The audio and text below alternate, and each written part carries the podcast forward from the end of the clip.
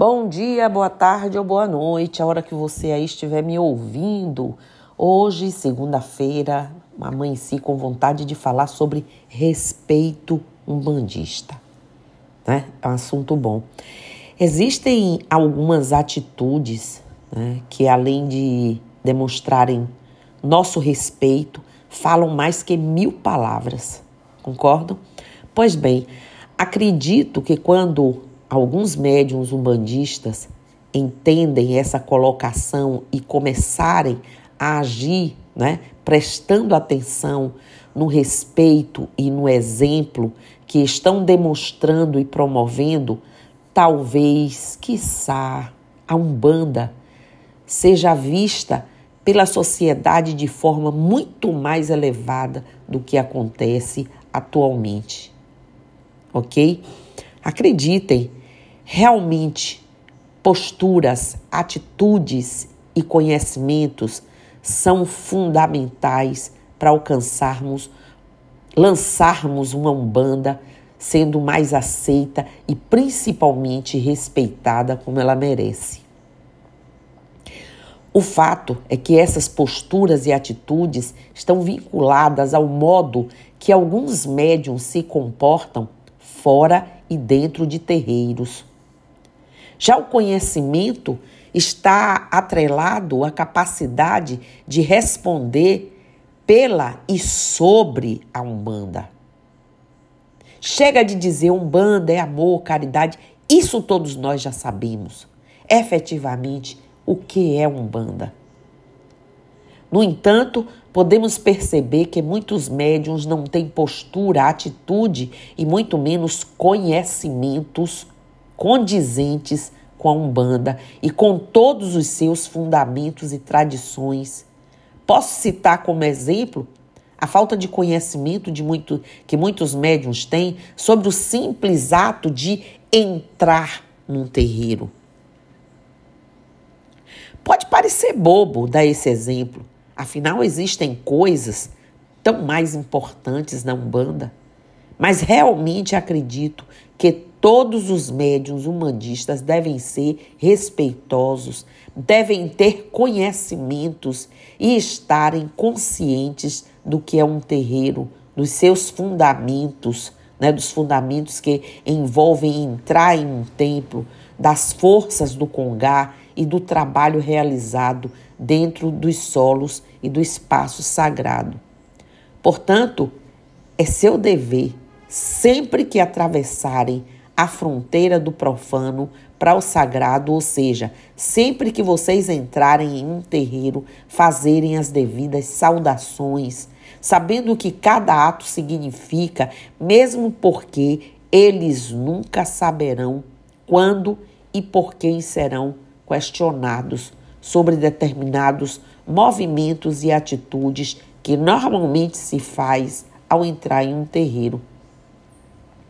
Mesmo sabendo que cada terreiro tem sua forma específica de realizar suas saudações, algumas combinam muito, quero pontuar algumas atitudes que espero faça a diferença nesse ato que particularmente entendo ser de suma importância, uma atitude de respeito às forças divinas que sustentam os terreiros e o próprio médium, além de exprimir uma postura condizente à Umbanda e seus poderes divinos. Em primeiro lugar, o médium, ao adentrar o terreiro, deve saudar as forças dos senhores Exus, guardiões das senhoras pombagiras, guardiões, guardiãs nas tronqueiras. E, para tanto, deve parar por alguns minutos de frente à trunqueira e com a cabeça baixa agradecer a permissão de sua entrada naquela casa santa.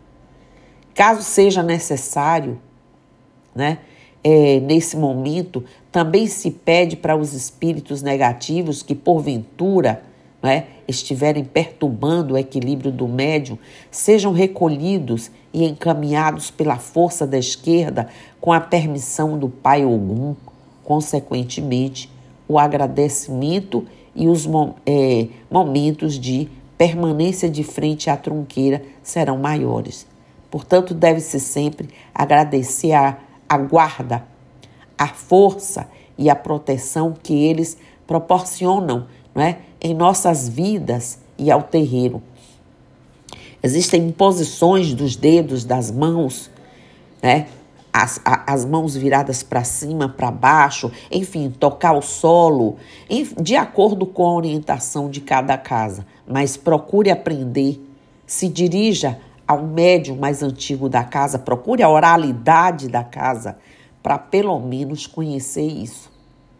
Em um segundo momento, deve-se saudar o congá e o altar locais e pontos sagrados, assentamentos que devem ser respeitados, afinal, é entre tantas coisas onde se realizam as grandes trocas de energia. É onde todas as irradiações divinas estão concentradas e, consequentemente, são projetadas né, a todos, principalmente sobre aqueles que reconhecem aceitam e aceitam esse poder divino através da conexão. O conhecimento leva à conexão que promove a ativação. Para saudar o congá, deve-se tocar no chão antes mesmo de entrar nesse espaço, em seguida tocar a fronte, né? o frontal, pineal, hipófise, na mesma posição, na mesma lateral. Fazendo isso, abre-se um portal divino de amorosidade e fé. Fazendo três vezes, se afirma, reafirma e determina esse ato. Fazendo no chão acordar a força da terra e toda a sua potência energética transmutadora, transformadora, curadora, sábia e ancestral. Pois bem, já o ato de bater cabeça não deve ser ou se tornar tão somente um costume ou uma repetição, mas uma atitude de reverência, entrega, devoção e respeito diante das entidades. É nessa hora que pedimos que nos ajudem a nos manter, a manter nossos olhos fechados para os ciúmes, para o egoísmo, para a inveja, assim como nossos ouvidos fechados para a injúria, a intriga, a perversidade e para a curiosidade que fortifica a fofoca. É nessa hora que pedimos que nos ajudem a manter nossos corações abertos para o amor e para a fé, para a compaixão e para a esperança e que nossa mente esteja sempre aberta para é, o discernimento, não é? para a sabedoria e para a paciência. E, finalmente, olhar cada assistido como um, irmão e não como um homem bonito, uma mulher bonita. Olhar propositalmente para essas pessoas que estão ali como uma pessoa, um ser não feio, não bonito, não isso, não aquilo. Que nos ajudem a manter nosso espírito purificado e iluminado, para que assim possamos servir né, dos, de instrumentos de Olorum, da lei da justiça divina.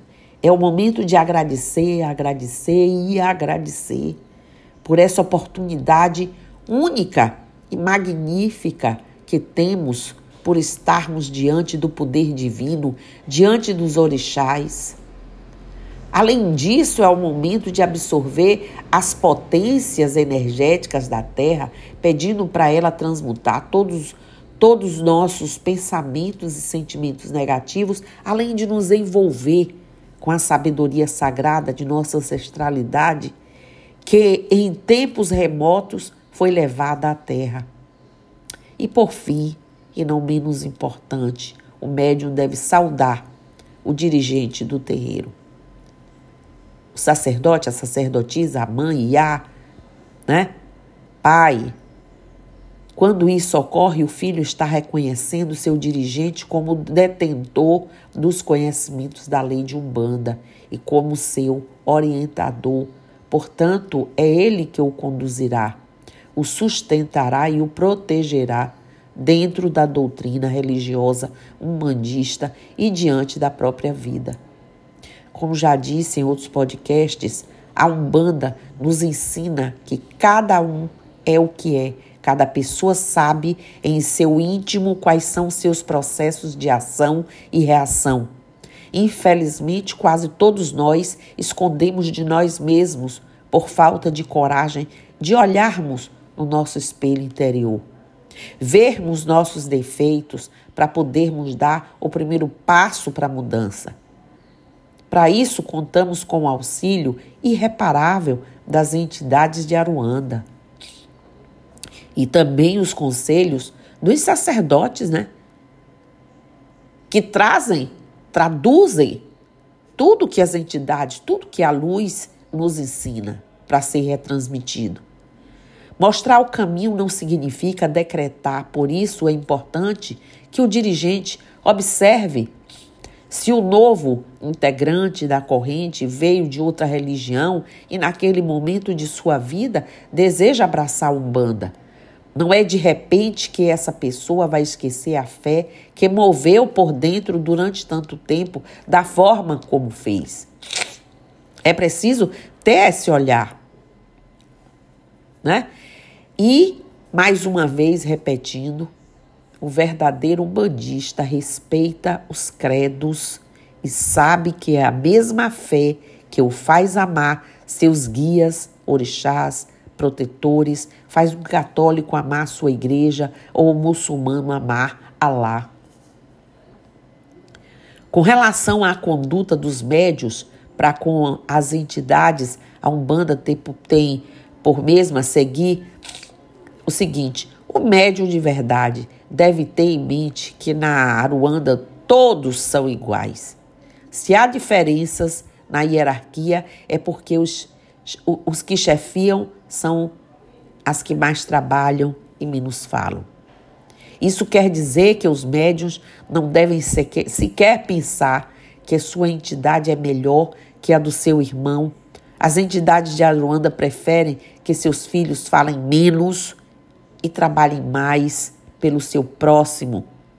Sem estar espiando nessa hora se é bonito, se é feio, se é isso, se é aquilo, porque senão não vai prestar atenção no que ele está dizendo, não vai estar com o coração entregue para o trabalho e sim para a luxúria, para suas questões pessoais não resolvidas.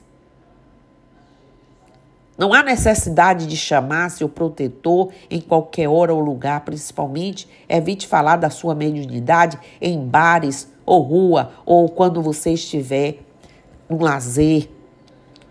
As coisas da espiritualidade devem ser discutidas da tranquilidade com pessoas que queiram falar sobre o assunto, mas no lugar, horário certo.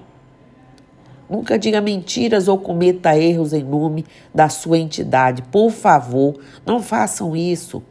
Pois nenhuma entidade de Umbanda acoberta isso ou aquilo dos seus, né, os seus médios.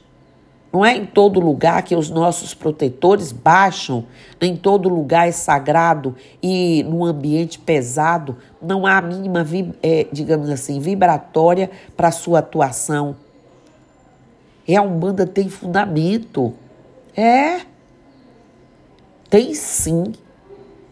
E é nosso dever e nossa obrigação saber preparar, nos prepararmos. É nosso dever e nossa obrigação saber comportamento, ensinar e respeitar. É nosso dever e nossa obrigação dar bom exemplo e responder por nossos atos e pela Umbanda, mesmo porque na Umbanda nada é simples, mas tudo é de uma simplicidade ímpar. Vamos ficar atentos.